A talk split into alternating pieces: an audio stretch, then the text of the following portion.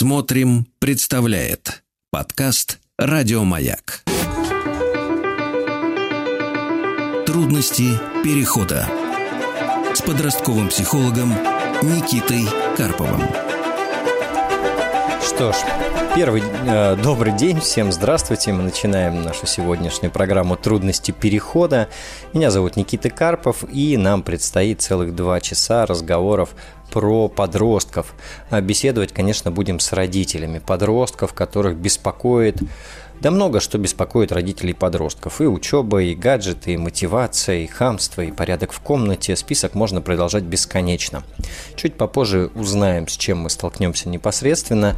А Напомню, телефон прямого эфира 495-728-7171. Можно позвонить и задать свой собственный вопрос. А на медиаплатформе «Смотрим.ру» в разделе «Радио Маяк» программа «Трудности перехода» можно задать свой вопрос письменно. Ну и прежде чем отвечать на звонки, хотел бы поделиться переживанием профессиональным и даже немного личным. А, на одной из недавних консультаций от 13-летнего э, подростка я услышал вещь, которая меня поразила. А, ну, надо сказать, подросток совершенно обычный, э, сложности в школе, конфликты с тренером, конфликты с родителями, а, думает больше о себе, безусловно, никакой временной перспективы, много эмоций, повышенная агрессивность и так далее. Ну, я думаю, многие узнали своих 13-летних ребят. А, и э, на консультации в процессе обсуждения школьного конфликта подросток сказал следующее. А, он сказал, э, я знаю, что мама всегда на моей стороне, что мама мне поможет, э, меня защитит, и решит мою проблему. Поэтому я спокойно все маме рассказываю, знаю, что сначала она меня послушает. И хорошие слова, мы все хотим их услышать. Меня больше всего поразило то, как они были сказаны. А знаете, когда люди говорят об каких, о каких-то очевидных вещах, которые вообще не подлежат размышлению и сомнениям, а, ну, не знаю, там небо голубое, трава зеленая. И вот также подросток э, рассказал о том, что мама на его стороне. И надо сказать, что он в процессе очень удивился, что не у всех подростков такие ощущения, что далеко не все доверяют родителям, и далеко не все чувствуют, что родители на их стороне. И у меня как будто бы такая новая высота своя родительская появилась. Думаю, вот как было бы хорошо, чтобы мой ребенок думал и ощущал точно так же. А, при этом э, я, когда делюсь этой историей, некоторые родители говорят, ну а как же, а если он накосячил? Да, а если он виноват? И что ж теперь, не нахлобучивать или не требовать? Слушайте, ну, э, в этой истории и во, во многих других историях родители и нахлобучивают, и требуют, но они делают это внутри семьи. А когда проблема выходит наружу, то они не вместе со школой и школьной администрацией мочат своего подростка, а они встают на сторону подростка, выслушивают, говорят, мой ребенок, мы разберемся, вы тут, пожалуйста, поаккуратнее с выражениями, и э, со всем остальным разбираются уже дома. Так что вот, э, желающие, э, желаю, вернее, вам, чтобы вы тоже словили от подростка такое отношение, такое ощущение. А, а пока напомню телефон прямого эфира 495-728-7171. Звоните, задавайте, пожалуйста, ваши вопросы, а я пока побеседую с Андреем из Казани. Андрей, здравствуйте. Да, Никита, здравствуйте, добрый вечер. А, добрый. Я вот вам хот... да, да, я хотел бы вам задать вопрос. Сын 14 лет, а, ну, девятый угу. класс, заканчиваем девятый класс, класс, идем к финишу и идем как-то не совсем успешно идем не совсем успешно в том плане, что он, вы знаете, ну вот это, наверное, с моей точки зрения, он совсем ничего не делает. Он uh совсем не учится, и причем не учится, знаете как? Ну, ладно бы был не способен. Нет, нормально, у него все спокойно, он как-то и возьмется, и все у него будет хорошо. Вот. Ну, у него нет желания совсем, нет желания, и он как-то, и не особо, по-моему, это даже скрывает. С нами отношения Э, с нами отношения нормальные, но опять же, вот утром в школу встать это ругань. Uh-huh. Ругань. Он, значит, вот э, как-то вот. Я не понимаю, вот э, его поведение, он постоянно тянет время. Uh-huh. Пойдем там, Саша, нам надо выезжать в школу. У нас э, время рассчитано, без 20 мы должны выехать в школу. Хорошо. Его нету. Заходишь, он в комнате на кровати лежит. Mm-hmm. Вот, ну вот и все в таком плане. У нас были сейчас большие снегопады, у нас свой дом, вот, я угу. говорю, пойдем уберем, э, пом помогай снег, ты мужик здоровый уже, то есть ты, ну, э, ты должен помогать уже, все, хватит, ты уже полноценный помощник, именно в физическом плане, пойдем. Вышел один раз, и потом, и потом опять, Саша, пойдем, потом. И вот, ну, ему там, как сказать, мне вот иногда ну, так обидно, что, значит, вот ну, человеку наплевать получается, что вот мне тяжело одному, действительно вот это, а он вот, а он может спокойно просидеть, и мне кажется, у него никаких угрызений совести нету. А вот угу. по поводу учебы, ну это как бы вот, это вот я все в купе ситуацию рассказываю. А угу. в плане учебы, в плане учебы, ну проблемы, э, проблемы с точными науками, с химией, с математикой, с физикой, с математикой еще и отношения с учителем как-то испортил. Э, участь вот до девятого класса своим вот отношением, тем более парень еще на язык, скажем так, э, э, ну, не смолчит, всегда отвечает, всегда борется за свои права, вот, ну, насколько он uh-huh. считает, что он борется.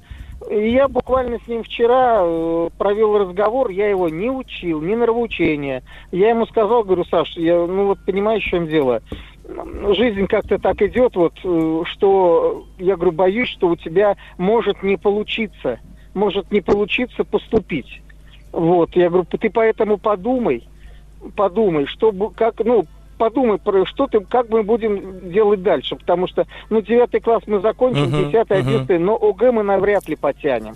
Вот, я говорю, смотри, я говорю, тебе придется идти, идти учеником, куда-то, mm-hmm. ну, получить какую-то специальность. Не все работают умом, надо поработать руками, значит, получается. Доживем до армии, сходишь, отслужишь в армию. На ну, может быть, там тебе что-то там, значит, вот ты уже Быстро прекращает ну, слушать. Нет, вы знаете, он, спок... он слушает всегда спокойно. Тем более я ему говорил, я говорю, ты, я не пытаюсь тебя учить. Я рассказываю тебе, как я думаю. Uh-huh. Потому что, uh-huh. говорю, я, ты пойми меня правильно, я не знаю, что делать. Uh-huh. Я говорю, ты мне помоги, пожалуйста, потому что я вот, я говорю, пробую все. Репетиторы, пожалуйста, там это, пожалуйста. Эм, ну вот даже, понимаете, Никит, даже э, вот с поступлением-то я вот вчера подумал, я говорю, ты понимаешь, Саш, вот даже с поступлением мы уже определили как-то вот колледж, куда он пойдет, хороший, там конкурс нормальный. Я говорю, uh-huh. а от тебя, я говорю, ну это придумали мы с мамой. А от тебя я никогда не слышал, что ты хочешь именно туда поступать. Я тебя слышал только как-то вот, э, ну вот такое желание по IT, э, в IT-сферу. Ты хочешь, uh-huh. значит, в это, в, э, там работать.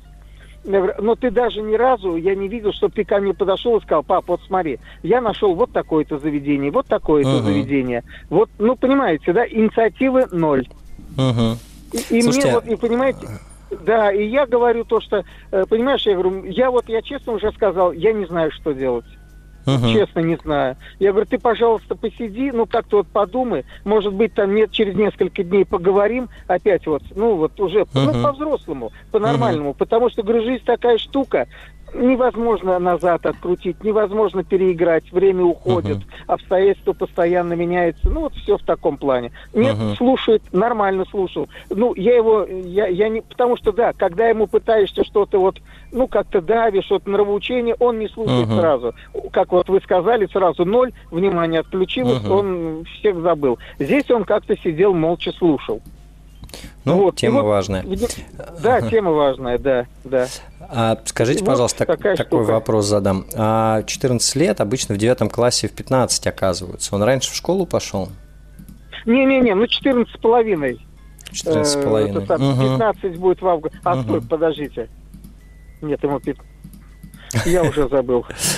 Я уже что-то от волнения, наверное, это самое. Нет, он пошел вовремя, значит, ну, ну значит, 15 лет. Ну, в общем, 9 класс, у него все нормально с возрастом. Восьмого года он, да, 15 лет ему, 16. Прошу прощения, у меня уже... Ничего страшного. Да, да, да, да, да, да. Хорошо. Слушайте, ну это комплексная история, и, конечно, тут короткого простого ответа э, вам нет. И действительно, многие подростки м, не очень понимают последствия, не очень привыкли задумываться о будущем и не очень привыкли сталкиваться с тем, что от их действий сейчас зависит что-то в будущем. Они, в общем, существуют в режиме «я сейчас поделал, сейчас получил или не получил». И, э, к сожалению, это во многом связано с психофизиологическим развитием. То есть просто еще зон мозга, которые вот за это долгосрочное планирование отвечают, они еще не деформированы. Они к концу старшей школы деформируются. И может сложиться такая ситуация, что вплоть до ОГ внутреннего мотива у него не появится. А, ну, для того, чтобы учиться, что-то хотеть, какая-то амбиция, куда-то поступать. Соответственно, у нас получаются такие стратегии. Ну, стратегия первая, мы, собственно, ждем взросления, вы все важные слова уже сказали, вы, собственно, можете их не раз еще сказать, но склеиться с мотивацией они чуть попозже.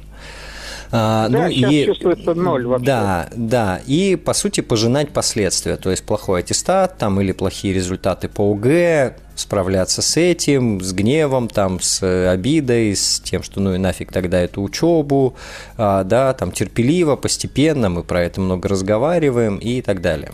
То есть, ну, в принципе, по большому счету, это не катастрофа, это адекватный путь вполне. А второй вариант, когда вы плюете на психологию и на все, что связано с мотивацией, и организуете именно деятельность. То есть любыми доступными вам способами вы делаете так, чтобы он там более-менее нормально сдал и поступил. Надеясь, что вот уже учась там, у него мозги быстрее приедут и быстрее встанут на место. Это обе рабочие стратегии, они обе требуют э, терпения, обе требуют э, как сказать, э, усилий, э, и у обеих стратегий есть последствия. Да, в первом случае это наше такое нервы и разочарование. Ну, конечно, да, да. Есть и, и позитивные варианты, и негативные последствия. Да, там в первом случае это наша тревога и разочарование, что когда же оно уже включится, а когда же заработает, а вдруг мы все провалим, а вдруг мы сейчас что-то упустим, да, как вы говорите, там время назад не отмотать. А да. во втором варианте негативные последствия, что это, по сути, отдаляет перспективу, когда собственное «хочу» начнет прорезаться и собственная мотивация.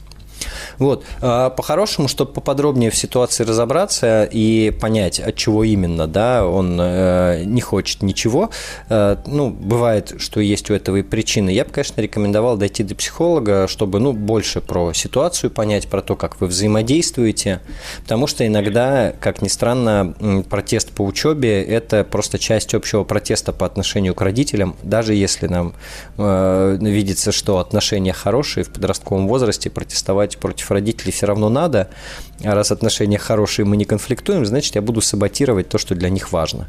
То есть такая логика тоже бывает. И здесь по-хорошему ну. поподробнее поразбираться. Вот, наверное, э, так я бы на ваш вопрос ответил. Мы ходили к психологу. Мы ходили угу. к психологу, наверное, года два назад угу. года два назад, потому что ситуация какая-то вот с этим каким-то вот, э, как это сказать-то, господи, то, что все надо за руку везде водить. Угу. Инициативы нет совсем. А мы нам сказали, что не переживайте, это мальчик, это не девочка. У нас потому что дочка еще младшая сестра. Угу. Поэтому свои особенности, то есть все будет нормально. Парень хороший, адекватный, все прекрасно понимает, у, то есть угу. криминала никакого нет. Я, то есть поэтому мы как-то, я понял, и мне до этого говорили, то есть парни бывает еще такого типа надо водить за руку. Туда привел, там сделал, это, это пройдет, как нам сказали, uh-huh. это пройдет. Вы терпите, то есть как вы, конечно, к этому относиться будете, это ваше дело, но, но это пройдет все. Когда это пройдет, я не знаю. К 20 годам, к 30 годам, что очень страшно. Вот, вот поэтому... Ну, чтобы за, знаете, за 20 лет Никит, не переживать. Угу. Угу. До конца. А почему вот у него такое отношение даже вот с каким-то трудом по дому? тоже все это, хотя даже он видит, он, у нас с ним прекрасная отношения, он меня и, об, и обнимет там на ночь. Папа, uh-huh. спокойной ночи или папа, привет. То есть э, это самое, обнимет и поцелует там, ну как-то вот он, он ласковый, добрый очень. Ну вот э, просишь помочь, нет, он все вечно, а там, падает, чуть ли не в обморок падает, угу. и, значит, и всячески оттягивает, вот, вот не пойдет, и ладно, хотя видит, что мне тяжело там. Дедушка угу. у нас тоже работает 70 лет мужчина, скажем так, а ему вот пофигу ему, по-русски говоря, прошу прощения. Извините, я уже просто ага. не знаю. Слушайте, вот ну, а, так? Пофигу, не пофигу мы не знаем на самом деле. А, может, он там внутри по этому поводу переживает, но мы знаем, что он внешне делает или не делает. Вот, и он не включается и не помогает. Ну, а, мы все переживаем, что он не понимает важность и значимость, да, вот этой помощи. Но ну, да, да, обычно, вот, да. Э, но э, обычно причины в другом все-таки. Ну, опять же, или сопротивление, или просто вообще нет привычки участия в совместной деятельности, потому что эта привычка формироваться начинает раньше подросткового возраста. Вот. Э, и, ну, нет реальной нужды. Ну, то есть вот он не сталкивался с ситуацией, когда всем надо подняться и всем надо пахать вот, без вопросов, иначе uh-huh. нечего будет есть. Uh-huh. То есть, ну, мы сейчас живем в благополучное достаточно время, и детей растим в благополучное время, да. и у этого благополучия да. есть последствия да, э, они там нравятся нам или не нравятся, но это в том числе последствия благополучия, что мне не очень понятно, зачем напрягаться, если так все нормально и так все разрулится. Да, да, да, да. Вот, там условно в наше время, в, наше время, да, так, такого не было, да. Ну и, конечно, там миллион объяснений, почему в наше время такого не было, но, к сожалению, это данности. Тут вы как бы или беретесь вот это, вот эту часть формировать и воспитывать, и выращивать, и это отдельная задача воспитательная, отдельный труд, это реально. Но этому надо уделять время и внимание. То есть само по щелчку, потому что там понадобилась помощь, оно не появляется. Оно Или не вы заработает. там, да, оно не заработает, да. Или вы по этому поводу расслабляетесь думаете, ну, как родители обычно думают, главное, чтобы учился, да, вот мы там по дому пахали, там еще там, не знаю, корову доили, угу, некогда угу. было нормально учиться, они пусть главное, чтобы учатся. Вот, ну, и это, по сути, следствие нашего подхода. А потом они еще и учиться перестают, и мы понимаем, что нам их даже и не заставить, честно говоря. Да, вот, пока, вот сейчас пока вот я своя... чувствую, что мне не заставить, да? Да, ну, э, пока своя хотелка здесь не вырастет. Мы здесь со своей стороны можем делать жизнь менее комфортной, э, просто, ну, или не стараться сделать ее более комфортной. Вот. Ну и разговоры, разговаривать, собственно, да. В общем, а, Еще... разговоры. Да. Ну, как больше? Э, вы очень хороший формат описали, когда это не назидание, не наставление, а просто действительно разговор. Но если они будут повторяться там раз в три дня, то он их через два раза слышать перестанет. Да, Просто-напросто. Да, это замылится все, да. Вот, это замылится, да. Возможно, ему придется столкнуться с последствиями, что он не так прекрасен, как хотелось бы, и чудес не происходит, если к этому усилия не прилагать. И тут когда последствия наступят, его важно поддержать, а потом помочь ему, собственно, проанализировать, а что произошло, где можно было повлиять и где можно было приложить чуть больше усилий. Ну, опять же, без ругани и обвинений. Спасибо вам за вопрос. Мы продолжим. Трудности перехода с подростковым психологом Никитой Карповым. А, добрый день. Мы продолжаем наш разговор про подростков. И я напомню телефон прямого эфира 495-728-7171 а, или на медиаплатформе «Смотрим.ру» в разделе «Радио Маяк» а, программа «Трудности перехода». Там можно оставить свой вопрос письменно. А я пока побеседую с Павлом из Санкт-Петербурга. Павел, здравствуйте. Да, Никита, здравствуйте. Задайте ваш вопрос, пожалуйста. Так, я хотел э, вот с чем с вами посоветоваться.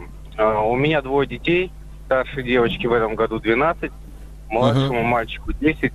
И мы с супругой сейчас э, рассматриваем вариант э, установ... об усыновлении ребенка, uh-huh. взять еще одного в семью.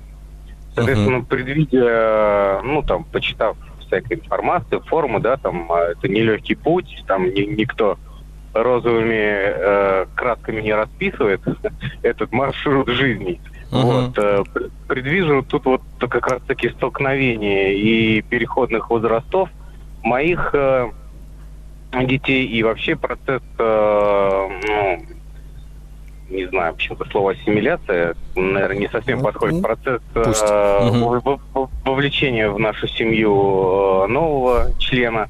Вот. Uh-huh. Как как бы вот вы посоветовали смягчить и какой момент обязательно отразить в разговорах? Потому что сейчас я э, обдумываю, да, о чем поговорить с детьми, потому что я хочу их сразу включать весь этот весь этот процесс, а не постфактум, да, там ставить. А, хочу их вовлечь, чтобы они понимали, к чему мы идем. А, вот чтобы такой вот обязательный момент сказать и не упустить и не забыть. Вот с точки зрения подростка – что вы, как бы считаете, важно услышать было от меня? Угу. А, спасибо, очень крутой вопрос. А, ну, давайте с конца начну. А, во-первых, э, точно есть школы и центры, которые профильно этим занимаются. И я прям очень рекомендую туда пойти заранее и со всеми да, пообщаться. Да, да. Это я понимаю. Да. Э, да, прям идти с ними общаться как раз на этапе до того, как вы озвучите подросткам, э, посоветоваться с местными психологами, пообщаться, чтобы больше фактической информации. Это все-таки, ну, специализация есть, да, у людей, и они в ней хороши. У меня этой специализации нет. Я сейчас более общие, наверное, штуки вам скажу. А, первое, что важно учесть, э, если вы хотите с самого начала их включать в процесс, э, то сейчас такую философскую вещь скажу про внутреннее решение. А, делаете ли это вы в любом случае, или делаете ли это вы с согласия подростков, да, вот, вот это непростая история. Потому что если вы там собрались, обрадовались уже, э, там всю подготовительную работу начали, один из ваших э, детей уперся, и ни в какую. Да, вот вы как дальше действуете, что вы делаете. Вот, это раз, то, о чем важно поразмышлять. Второе, закладывайте время на переговоры и на разговоры. Это не раз, не два, не неделя, не месяц даже может быть, вот как раз со своими детьми а, а, обсуждать, рассказывать, отвечать на вопросы, а, ждать, пока снизится сопротивление. Это много времени. Такого, что один раз поговорить, все все поняли и обрадовались, ну, бывает редко достаточно. Если так произошло, возможно, они еще не допоняли, что произойдет, а, и, или вам не сказали. То есть я бы заложил время и был готов к тому, что реакция сопротивления тоже может быть. Ну, а может быть и чистая радость. А, что, наверное, здесь еще важно, насколько вы себе это представляете, проговаривать правду, что будет происходить что будет меняться. Потому что в конечном итоге для любого человека самое важное, что поменяется лично для меня. И вот это надо тоже будет по-честному проговаривать, чтобы вы потом не отхватили большего количества проблем, чем просто сопротивление при усыновлении. Вот. А, если коротко, наверное, то вот это вот ключевые моменты – и э, я думаю, что с детьми придется говорить вместе, придется говорить по отдельности. Хорошо по вас супругу обоих э, ну, было согласованное видение, потому что это могут быть разговоры перекрестные. Вы там вы говорите с ребенком, потом супруга говорит с ребенком и так далее. Вот. А, наверное, главное, что это время.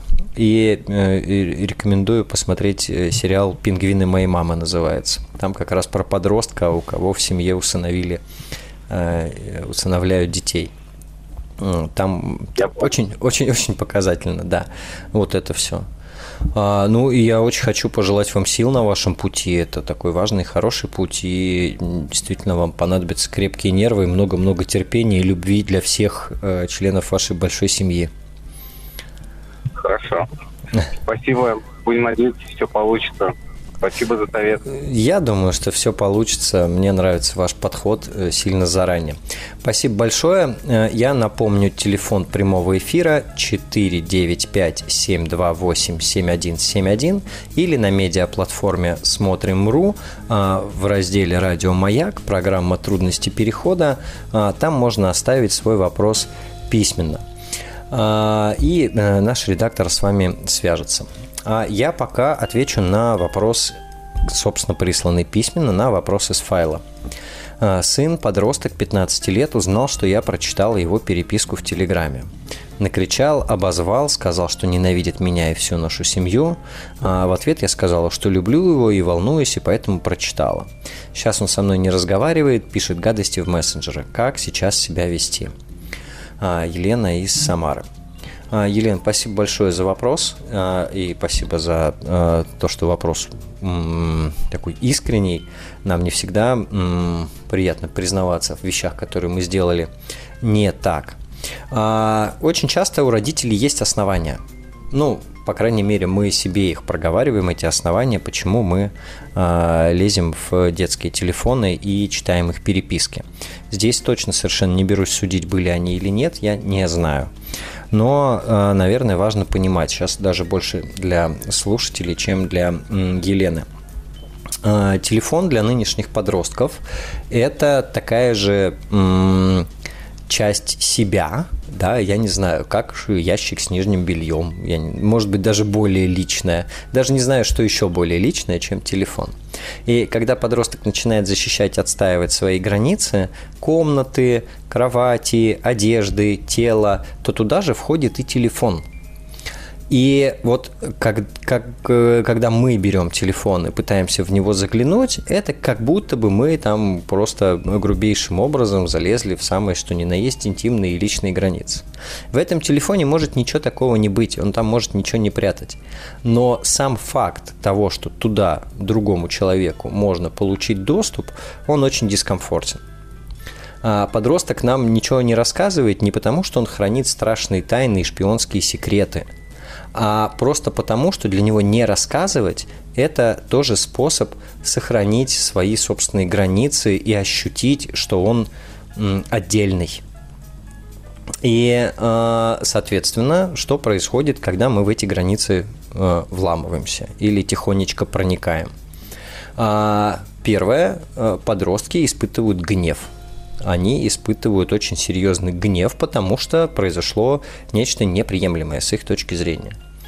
А, и этот гнев э, нужен для того, чтобы показать э, нарушителю а, всякие страшные последствия, чтобы в следующий раз такого не произошло. Мы, честно говоря, на них орем и ровно из тех же соображений, чтобы больше такого не было. Вот примерно так и здесь происходит. Во-первых, он действительно испытывает очень большое возмущение. Во-вторых, гнев – это как будто, представьте, наказание для взрослого. И крик, и все эти неприятные слова, да, для того, чтобы впредь было неповадно. А, объяснимая реакция, давайте так. А, трудно мне представить подростка, ну, психологически стабильного, у которого нарушили границы, а он спокойно на это отреагировал. Вот. А, что делать и как себя вести? Самая важная часть вопроса. А, во-первых, нужно время для того, чтобы эта история улеглась. А, потому что пока внутри еще гнев и обида живы, любые попытки поговорить про эту ситуацию и объясниться будут новую волну гнева поднимать. А, второе. Меньше реагировать на обидные слова, потому что ну, э, дикобраз защищается тем, что пускает ядовитые иглы свои отстреливает. Скунс защищается тем, что выпускает очень вонючую жидкость. А люди, которые не хотят драться и не хот... или не могут, они защищаются обидными словами. Вот. Чем я больнее сделаю туда, тем вот э, там дальше они будут держаться. Или тем лучше они поймут, как больно и плохо они сделали мне. А, по сути, я бы эту историю принял как нормативную и не сильно обижался со взрослой стороны на всякие неприятные слова. А, ненависть – это крайняя форма выражения гнева. Если ненависть появляется в словах, я вас ненавижу, это значит, что гнева очень-очень-очень много. А, следующее, что я бы делал, когда эта вся история понемножечку спадет, а, и сначала появятся бытовые разговоры из серии «ты там кушать идешь?» «Да, иду». Вот. Потом появится окошко, когда можно ситуацию проговорить. И первое, с чего мы начинаем, это разговор. Э, мы признаем, э, я э, понимаю, что сделал тебе очень неприятно. И здорово, если на этом моменте подростку удастся сказать, как именно неприятно он вам сделал. Он скажет, да, я очень разозлился, это было неправильно, я был в гневе, я и сейчас в гневе, не смей больше лазать мой телефон да, я поняла, я, да, там, или понял, я поступил не так, как тебе понравилось, вот. Э, мне на тот момент казалось, что у меня есть основания, что моя тревога – это достаточное основание. Хочешь узнать, за что я переживала? Ну, дальше хочет или не хочет. Возможно, у вас состоится не один разговор на эту тему, потому что ситуация важная и значимая и вызвала много эмоций. Возможно, это будет несколько разговоров. И вам важно для этих нескольких разговоров достаточно четко сформулировать свою позицию. Мне жаль, что это доставило тебе столько переживаний. Я э, согласна с тем, что я там поступил или поступила неприятным для тебя образом. Э, на тот момент у меня были основания. Э, если хочешь, могу с ними поделиться. Буду ли я делать это впредь? Но тут уже за себя решайте, я за вас э, не могу. Если вы готовы сказать, что ну, в будущем, да, я поняла, я лучше тебя спрошу, например, чем проверю твой телефон, то так и скажите. Вот. А, желаю вам э, терпения на этом пути, э, желаю спокойствия и мудрости, и взрослости, чтобы эту ситуацию разрешить. А мы с вами продолжим буквально через пару минут. Трудности перехода. А, что ж, э, наш разговор не может быть закончен, и мы, э, наверное, сейчас еще разберем несколько случаев э, того, что происходит между родителем и подростком вряд ли радостного, потому что очень редко звонят поделиться тем, что у них хорошо. Обычно звонят, если что-то идет не так. А, напомню, телефон прямого эфира 495-728-7171 или на медиаплатформе «Смотрим.ру» в, в разделе «Радио Маяк» программа «Трудности перехода» можно оставить свой вопрос письменно. А пока еще один вопрос из файла. А, как поддержать и показать свою любовь подростку, если нет доверительных отношений, он тебя ненавидит, а проявление заботы и любви воспринимает как навязывание и вторжение в личное пространство? А это задачка со звездочкой, как э, говорили э, в школе для умных детей на контрольной. Э, смотрите, э, в данном э, случае, возможно, в этих отношениях подростку важнее продемонстрировать свою отдельность и независимость, чем получить любовь, внимание и заботу. А у нас остается не так много инструментов. Обниматься нельзя, а, заходить в комнату нельзя, скорее всего, да, там погладить по голове тоже, а, но у нас остаются дистанционные способы проявления любви. А, что мы можем делать? Давайте прям вместе устроим мозговой штурм. Ну, так как я один в эфире, я со своей стороны, а вы накидываете варианты у себя в блокнотике или в голове еще.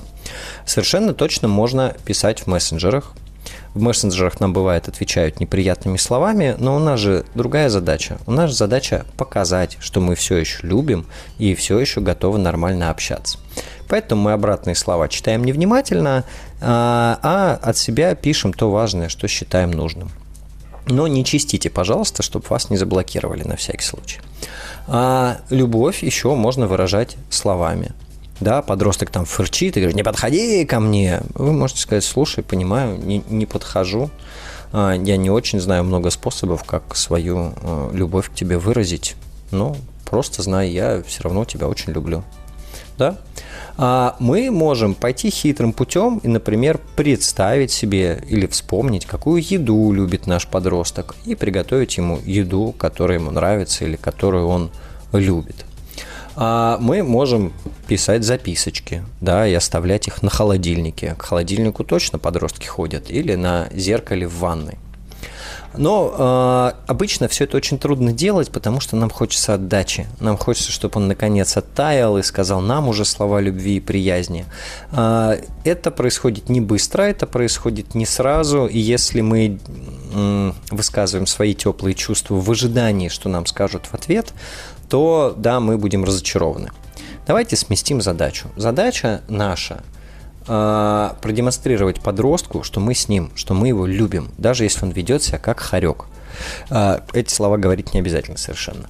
А, потому что подростки, они что делают? Они гневаются, они фырчат, они ругаются, а внутри они боятся, а не будет ли у меня за это отторжение со стороны родителей? Ну, потому что все дети всегда этого боятся.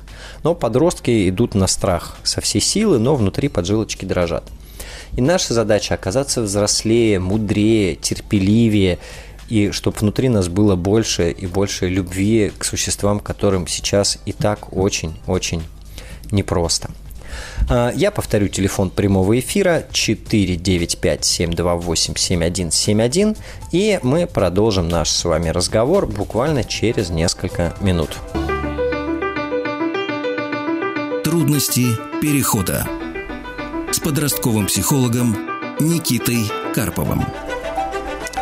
Итак, всем уверены добрый вечер. Наш э, разговор про подростков набирает обороты, и э, очень ценю возможность лично поговорить с родителями, которые звонят и задают вопросы. Напомню, телефон прямого эфира 495-728-7171 или на медиаплатформе «Смотрим.ру» в разделе «Радио Маяк» программа «Трудности перехода» можно задать свой вопрос письменно.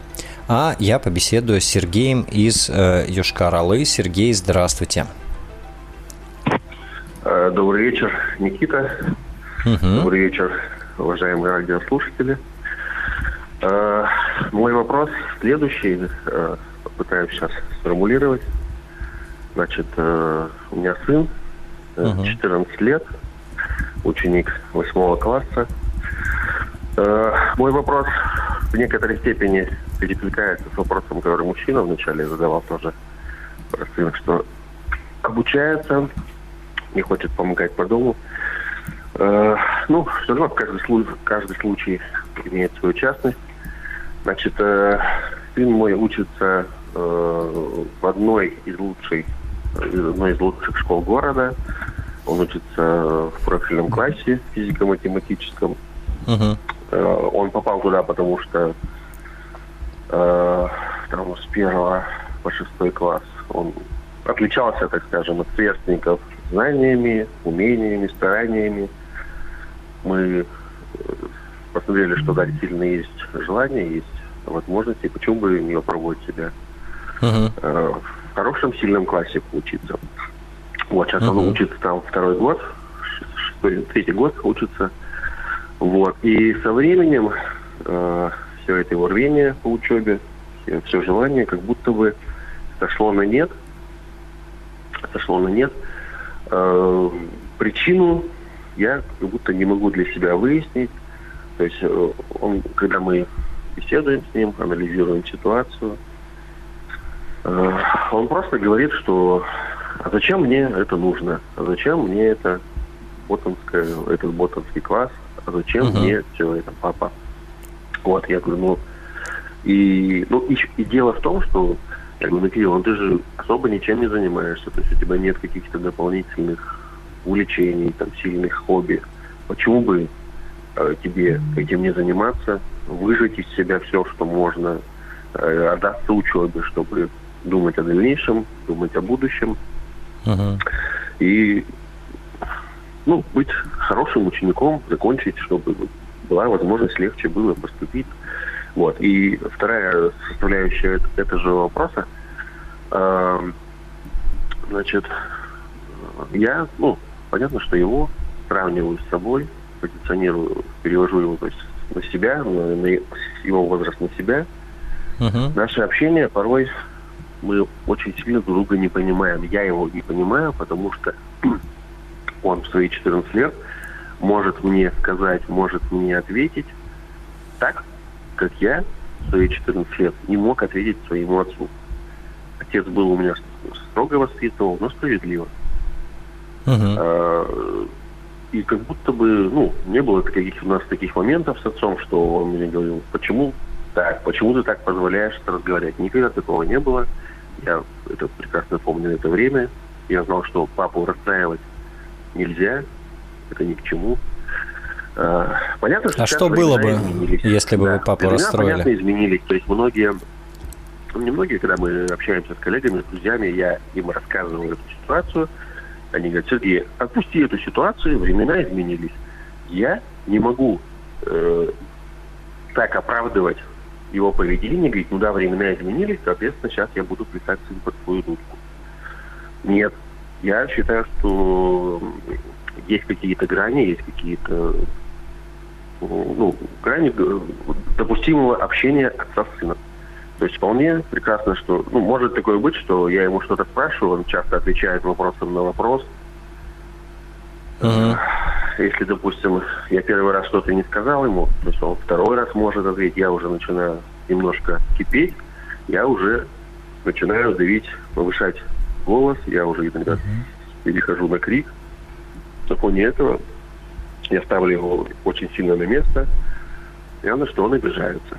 Я и сам uh-huh. из-за этого расстраиваюсь. Потом мы, когда я сыну, вроде я начинаю ему объяснять, что сын там, так неправильно, так нельзя. В любом случае ты должен слушаться. Вроде да, да, папа, я там понимаю. Буквально там проходит 2-3 дня. То же самое все. То же самое. То есть может э, претензии он какие-то может мне предъявлять, что я там что-то не так делаю. Я говорю, ну, сынок, блин, я папе своему никогда претензий не предъявлял, потому что папа это папа, папа он в сути прав, он опытный человек, он uh-huh. жизнь практически прожил, знает гораздо больше тебя. Зачем ты, говорю, меня учишь? Uh-huh. Вот такие вот у нас небольшие есть недопонимания, небольшие проблемы, Никита. Угу. А если с конца начать, вы сказали, папу не надо расстраивать про вашего папу, он бы что сделал, если бы вы его расстроили? А, ну, слушайте, рукоприкладства не было никогда в нашей семье. Но папа, как бы, он мог повысить голос, мог повысить голос, сделать грозное uh-huh. лицо.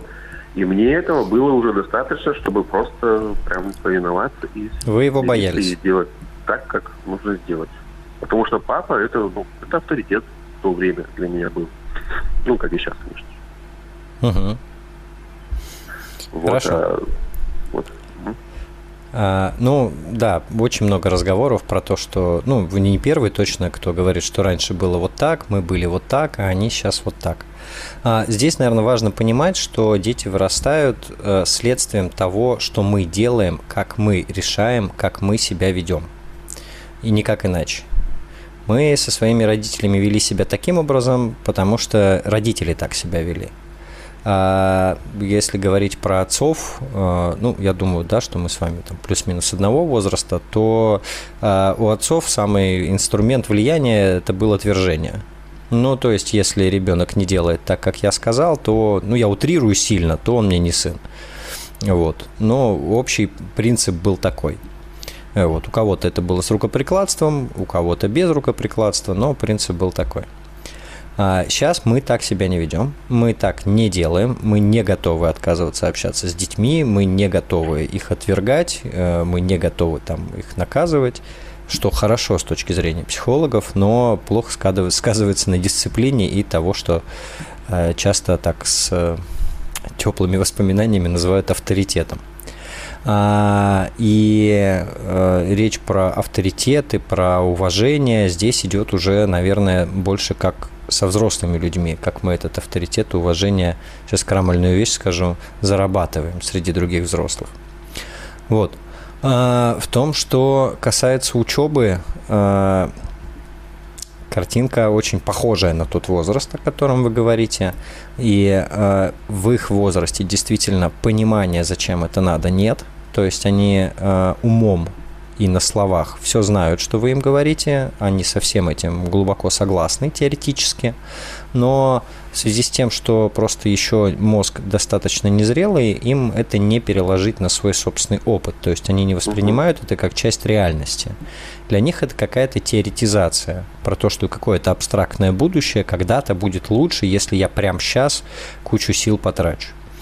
А, и те, у кого не сформирована дисциплина к учебе, грубо говоря, да, там а, разными способами она могла быть сформирована, а, они, задаваясь вопросом, а нафиг мне это надо, собственно, теряют мотивацию. И путь, о котором вы рассказываете, ну, говорить обо всем этом, это важный, хороший путь, а, который просто требует времени. Вот до тех слов, которые вы говорите, надо довзрослеть и надо дорасти до глубокого понимания. На том возрасте, котором есть, если мы говорим о мотивации к учебе, то нам э, ну, важно две вещи. Или расслабиться про мотивацию и добиваться от них конкретных действий, ну, условно, в результате ваших усилий будет сделана домашка, прочитаны параграфы, но мотивация, собственно, отодвинется еще дальше или нам надо искать слова и аргументы, которые важны в его мире, да, не в нашем. Вот то, о чем вы говорите, это все наш мир, взрослый мир людей которые понимают, что такое будущее, да, там, и с чем его едят, и что действия сейчас связаны с последствиями потом. Ну, например, Никита, какая мотивация в 14 лет, если мы... Слушайте, в 14 лет э, среда много значений имеет. Э, ребята как другие учатся, насколько это модно, насколько это круто. Это может быть аргумент да, если там ему ребята, с которыми он учится, нравятся, и у него есть классная компания, где принято учиться, то если обратить его внимание на это, это может быть аргументом вполне. Вот. А, а может быть аргументом, а, ну, разные дети бывают, да, для кого-то это может быть аргумент из серии «на слабо» или «поспорить». Такой может быть аргумент. То есть здесь надо искать, отталкиваться от ребенка, что для него сейчас важно. Но это непростая задача, потому что учеба вообще не входит в задачи возраста психологические. А, и э, тут иногда приходится так это сову на глобус натягивать. Вот. А, иногда работает история как интересы в реальности. Ну, не знаю, у меня мальчик был на консультациях, у которого ключевое вообще задание, занятие в жизни было, чуть помладше он был, вот он э, мечтал, он с дедом летом поедет лодку да, делать своими руками. И вот мы разбирались, как вот эта скучнейшая учеба в школе связана с деланием лодки и угу. какие предметы там имеют значение. То есть вот искать связку между его реальными интересами и тем, что хочет, чтобы он делал со школой. Ну и я бы еще посмотрел, наверное, на то, насколько он вообще справляется, потому что оказаться в сложной, сильной школе а, может быть э, трудно, а ощущение неуспеха, оно э, подавляюще действует на мотивацию. Угу. Вот. А, поэтому у вас, да, непростой путь взращивания амбиций в э, поколении, которое не привыкло быть невротически амбициозными, вот, и э, в возрасте, который в большей степени сориентирован на ситуативный комфорт, на то, чтобы здесь сейчас было хорошо и ок. Вот. А, а Никита, ага. если мы возвращаемся к первому вопросу, все-таки вот в трех словах, как я должен все-таки гнуть свою линию или все-таки как-то больше, так сказать, уступить ему в плане вот общения? Как раз хотел э, к этому вернуться. Смотрите, я бы предложил для себя более четко сформулировать, что так, а что не так. Uh, ну, как бы вы хотели, чтобы это происходило, и там, что точно нельзя, что точно табу и за границей находится, что, в принципе, можно, да, и как бы вы хотели. Это три разные категории. И если мы сталкиваемся с тем, что точно нельзя, ну, например, там условно матом при вас говорить, или тем более на вас, то здесь достаточно жесткая реакция про отстаивание границ, остановка диалога, да, и там, ну, все, что у вас здесь в семье принято. Вполне может быть, да, многочасовая лекция. Вот. А, это одна история а, с тем, что точно нельзя. И здесь граница должна быть очень четкая, чтобы вы могли ее транслировать. И стабильно отстаивать, вы бы в нее верили, и это бы не зависело от вашего настроения. А вторая история, как в принципе можно, это может вам не очень нравиться, да, но мы делаем не скидку даже, а соотносим с тем, что сейчас подростки чуть другие, все-таки время другое, и они стали такими благодаря тому, что мы другие, чем наши родители. Вот. А кто к чему просто можно спокойнее относиться. Да, там ответы вопросом на вопрос, например. Или когда некоторые родители нервно реагируют, когда подросток аргументы запрашивает. Мы ему что-то говорим, а он говорит, обоснуй. Да, или а почему я должен это сделать? Вот, это, во многом это запрос аргументации. Иногда это демагогия. Вот. Ну и третья вещь – это те, которые бы вы хотели. Это вот то, как, не знаю, в наших глазах выглядит уважение, да, там, или авторитет родительский. Это не то, что должно быть. Оно должно быть, если присутствует страх в воспитании. Если страха не присутствует, это не то, что прям должно быть во взаимоотношениях. Но это может быть. И это э, наше хотение. И тут можно смотреть на свое поведение, что мы можем сделать, чтобы это появилось, как мы можем стать для него важными. Потому что у него такой возраст, когда у него личностное развитие прежде всего через сверстников идет, не через взрослых. И ему от нас не так-то много нужно и интересно, э, если уж по-честному. И э, здесь это хорошая история. Э, иногда, ну, не то, что это решается, но хороший путь к этому вообще э, с ним поразговаривать про понятие уважения, авторитета и так далее, чтобы вообще послушать, а он-то что по этому поводу думает и как он себя представляет. Потому что уважение и авторитет – это супер общие слова, которые каждый наполняет очень разным содержанием. Поэтому базово здесь для себя больше конкретики разделить на там супер важное, нормально и то, чего бы хотелось, и вот, собственно, три разные стратегии поведения в этих трех областях. Угу. Спасибо вам большое за вопросы. Такой у нас очень долгий с вами диалог получился. А, хорошего вечера. Я напомню, телефон прямого эфира 495-728-7171. Продолжим после перерыва.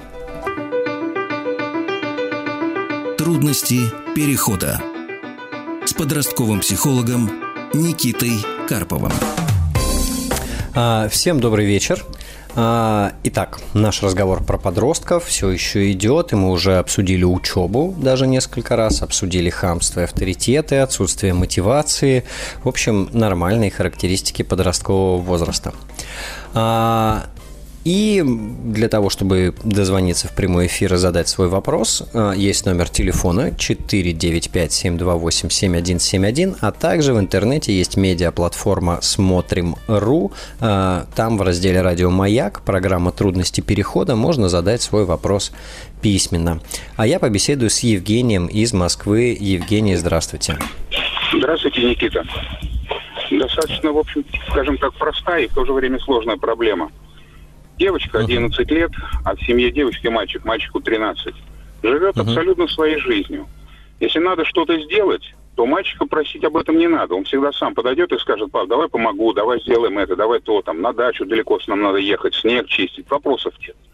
С дочкой совершенно все иначе. Приходим даже домой вечером с работы. Не встанет, не оторвется от дивана – играя в телефон или общаясь там с своими подругами, чай не включит нам. Не то, что приготовить что-то, спросить, вы с работы пришли, давайте я что-то помогу.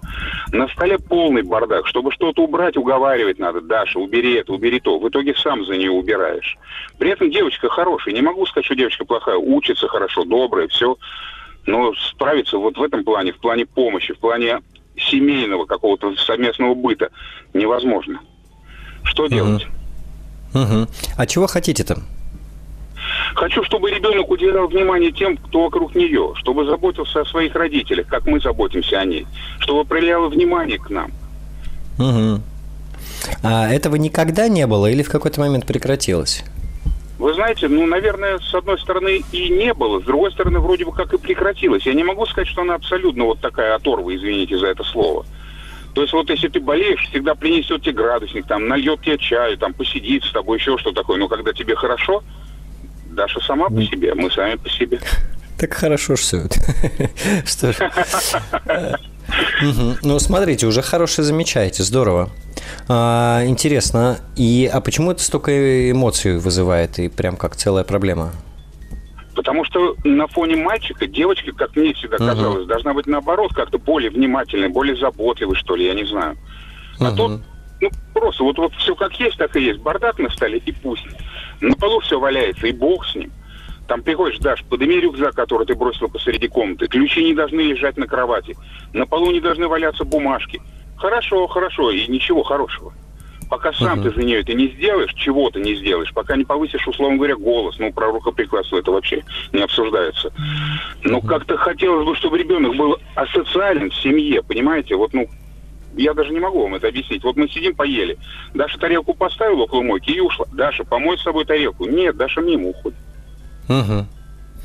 Хорошо, я бы давайте сразу на две части бы поделил, чтобы у нас все в куче здесь не было. А, первое – это вопросы общего порядка, а, да, и там общих правил дома, там гигиены, поддержания этого порядка. А второе – это вопрос заботы. Это два разных вопроса. Э, иногда хочется все в кучу, как будто бы это проще, но нет, это не проще. А, потому что вопрос порядка – это там условно наши правила общежития, как минимум, базово, а, и вопрос переговоров. А забота, э, ну, в чистом виде, это то, что хотелось бы, чтобы шло от души. если я правильно понимаю. То есть здесь Безусловно. как бы оговаривать правила и регламенты и формулировать требования, ну, несколько излишне. Про что важнее? Про а, общий для порядок? Меня, для меня важнее, ну, порядок как-то я могу с этим справиться. Я думаю, что она еще подрастет. А вот то, что mm. если запустить то, что отношения между семьей, то, что мы члены семьи и должны заботиться друг о друге, вот это, я боюсь, может стать рецидивом. Угу. А извините, я, может быть, упустил, она старшая или младшая? Она младше, ей 11 лет, мальчику 13. Она, она младшая. Ну, то есть главный получатель заботы – это она всю жизнь была. Ну, с одной стороны, да, с другой стороны, вроде как внимание уделялось обоим детям, то есть не могу так выделить вот кому-то ну, больше, кому-то меньше. Ну, как бы она последняя, кто такой объем заботы получала в семье. Смотрите, это она всю, да, всю дорогу она была в ситуации, что все для нее. А, и это абсолютно нормально. И сейчас вы от нее ждете, что она должна занять позицию и начать заботиться о людях, которые взрослее, старше, сильнее, выше в семейной иерархии находятся. Это не очевидно часто младшим детям. А, то есть нам это кажется нормальным, а для них это не очевидно, и это не укладывается в ну, систему такую базовую детско-родительскую. Вот. Дети, которые заботятся о родителях, они обычно, ну, как будто бы занимают немножко не свою роль. Вот. А, то есть, как бы катастрофы э, в том, что она будет вот человеком, который не заботится о других, э, нет прямого следствия. От того, что она не заботится о тех, кто старше нее в семье, да, нет следствия, что она будет эгоистичной, там, я не знаю, и не будет уделять внимание близким. Вот, если вы за это переживаете. А, что про... угу. Угу. Простите, простите, да, я слушаю вас внимательно. А, что происходит, когда вы с ней не в режиме претензии, а просто в режиме спокойного разговора разговариваете, говорите о понятиях заботы, о понятиях внимания, о семейности? Да ничего на самом деле не происходит. Вот ты заходишь, говоришь, Даш, ну может быть хотя бы чайник включишь. Даша поднимет голову и обратно в телефоне. Ну ничего не, не происходит. Вот это как раз э, претензия и как раз ситуация условного конфликта. А было такое, когда вот все хорошо у вас, вы просто сели и, Даш, слушай, мы тут много что э, там от тебя, от тебя хотим и требуем, и вот есть часть, которая для нас оказывается важная, и эта часть касается э, нашего понимания заботы. Ты вот об этом когда-нибудь задумывалась? Ну, то есть, чтобы ваш разговор не был претензией. Да, Даш, ты что, чайник не могла поставить? Это в чистом виде претензия. Вот, даже не прикрытая. А просто поинтересоваться, что она-то по этому поводу думает. Есть у нее такая категория в голове или нет? Вы удивитесь, но 11-летние дети, у них голова вообще не взрослая. И о, о вещах, которые нам кажутся очевидными и нормальными, они могут их даже не замечать и не задумываться. И если мы об этом говорим в ситуации конфликта, в ситуации эмоционального напряжения, то это просто не слышится, это просто игнорируется с высокой вероятностью. Эмоциональное напряжение поднялось. Да, и все, и голова выключилась. Поэтому я бы, наверное, здесь на первом шаге просто бы побеседовал о понятиях вообще чтобы это ни в коем разе не звучало как претензия, потому что, опять же, вы не будете услышаны. Послушать вторую сторону. Мы тут столкнулись с тем, что для нас, оказывается, забота тоже важна. Э, да, и это очень приятно. Мы, вот у нас свойство такое, мы заботимся, но мы еще и родители, да, к тому же. Но вот, мне кажется, важно, чтобы в семье друг о друге люди заботились. Ты об этом что думаешь? Вот, то есть не почему ты о нас не заботишься, а что ты об этом думаешь. Это э, очень тонкая грань, но она очень важная, потому что как только мы переходим в нападение, в минимальное, подростки в 11 лет на это реагируют всегда однозначно. Они встают в сопротивление и выключаются из ситуации. Вот. Если вы хотите, чтобы забота шла от души, сначала, да, надо, чтобы она разобралась вообще, а, что такое существует, а, а мое место где здесь, а неужели я тоже, да, могу заботиться и так далее. Вот. А, можете вообще начать, слушай, вот вспомнили, очень круто, когда кто-то из нас болеет, вот ты такие вещи делаешь. Вот это настоящая забота, это очень здорово да, поддержать и хвалить. То есть второй инструмент – это когда мы подкрепляем поведение, которое нам кажется важным. Мы его выделяем, мы за это хвалим, мы за это благодарим. Вот. А, и, соответственно, дети все плюс-минус одинаково устроены в том смысле, что они любят одобрение со стороны взрослых. А мы действуем не сбалансированно. Мы ругаем, когда этого нет, и обижаемся и злимся, но не подкрепляем, не хвалим и не благодарим, когда это есть. Считаем, что так должно быть как данность. Вот, если уж вы озаботились тем, чтобы это развивалось, тогда не воспринимаем это как данность, а уделяем этому полноценное внимание. Спасибо большое, я вас услышал. Угу. А по поводу правил, порядка, общей территории и всего на свете. Здесь я бы сел вместе с супругой бы расписал, что надо делать. Очень часто в прошлом эфире, я, по-моему, как раз про это, у меня монолог был в начале, очень часто э, нам не хватает конкретики. Нам кажется, что ну, должны же понимать. Вот. А может и должны, а может и нет. И, и если мы конкретно сформулируем, тогда им точно будет понятно, что от них надо да, э, если мы это сформулируем в инструкцию, вообще замечательно. И тогда мы сможем э, обращать внимание на инструкцию, не докапываться каждый раз, что-то тарелку не унесла. Вот у нас, смотри, правило есть общее, что мы тарелки за собой уносим. Вернись, пожалуйста, унеси тарелку. Ну и если мы какие-то такие правила вводим, их хорошо бы не очень много было, поэтому вам после написания списка предстоит расставить приоритеты, то мы э, должны потратить время на то, чтобы эти правила внедрить и отстоять.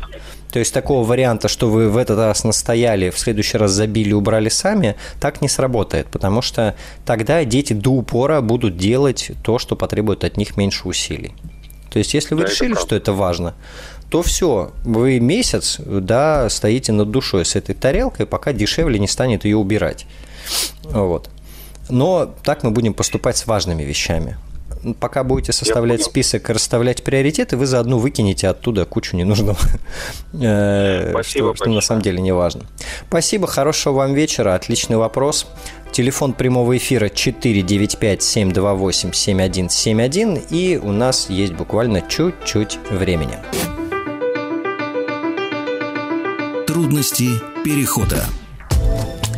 Что ж, Буквально несколько минут осталось у нас до завершения сегодняшнего эфира. Напомню, что завтра ровно в 17 часов мы начнем сначала. Снова я, Никита Карпов, буду отвечать на вопросы родителей подростков про подростков и что же делать. Запишите себе где-нибудь номер телефона 495-728-7171 и звоните прямо в эфир. Также на медиаплатформе «Смотрим.ру» в разделе «Радио Маяк» программа «Трудности перехода» можно оставить свой вопрос письменно, и редактор с вами свяжется. А еще там можно послушать записи всех предыдущих эфиров. Я пока отвечу на вопрос из файла. Ребенок 10 лет настойчиво спрашивает, зачем писать, если есть компьютер. Зачем расписывать, например, если я вычислил в голове ответ – категорически отказывается писать, просто не пишет на уроке, спорит до последнего, до слез. Еще никто не ответил ему так, чтобы он принял. Зато учителя настойчиво говорят решать, что с ребенком, что-то с ребенком, он в классе очень неудобен. А, Ирина из Московской области. Слушайте, ну я бы здесь заинтересовался вообще причинами. Вообще в начальной школе дети обычно испытывают пиетет к учителям начальных классов а, и не вступают в такое лютое упорство без веской причины. Я бы прежде всего озаботился, а откуда такое упорство взялось. А, ну, версий тут несколько, а, особенно если это началось, а не было всегда. А, версия первая, что какой-то конфликт с учителем или конфликт в классе, какие-то сложности со взаимодействием. А, это раз.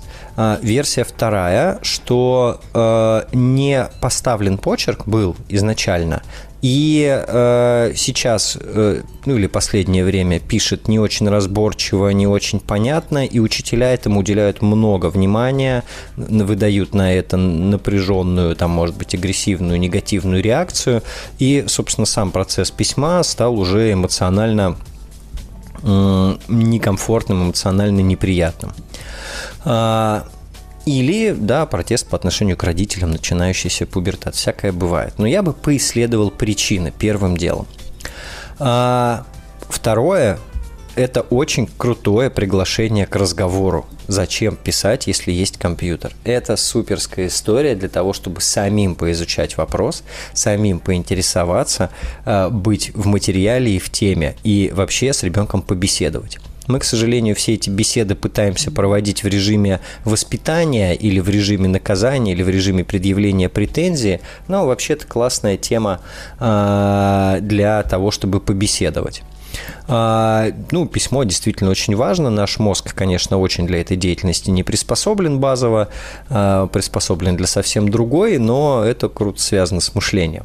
Вот, можете поинтересоваться, сейчас я не буду э, этим занимать эфирное а, время. А, а еще можно вспомнить, что письмо – это сложный навык, а, и э, развивать его можно не только прописями. Можно заглянуть в сторону всяких классных штук, э, которые влияют на мелкую моторику, которые влияют на тщательность, на последовательность. Да? Это может быть стилистика рисования, а может быть вообще каллиграфия, если ребенок, например, увлекается мангой и вообще всякими японскими штуками, то там выписывать иероглифы, ну, круто. А можно вместе, например, начать рисовать татуировки, а, да, там эскизы всякие. Там тоже нужны тонкие линии, нужно выводить. Ну, это поможет э, в случае, если необходимо этот почерк поставить и облегчить. Ну, это, кстати, очень частая история, когда почерк не поставлен, и у меня возникает сопротивление деятельности, которая у меня явно не успешна. Вот, я желаю вам здесь прежде всего спокойствия, удачи. У вас ребенок уже не пишет, а, уже есть сопротивление, вы занимаетесь этим вопросом, а, как бы в ближайшее время сильно хуже не станет. А, ну, наверное, здесь придется пройти неприятную процедуру с учителями для того, чтобы они пока снизили давление, пока вы с вопросом разбираетесь. Но вы взрослые люди, я уверен, вы справитесь. А, напомню, телефон прямого эфира. Запишите, завтра пригодится. 495-728-7171. А программа «Трудности перехода» завтра в 17.00.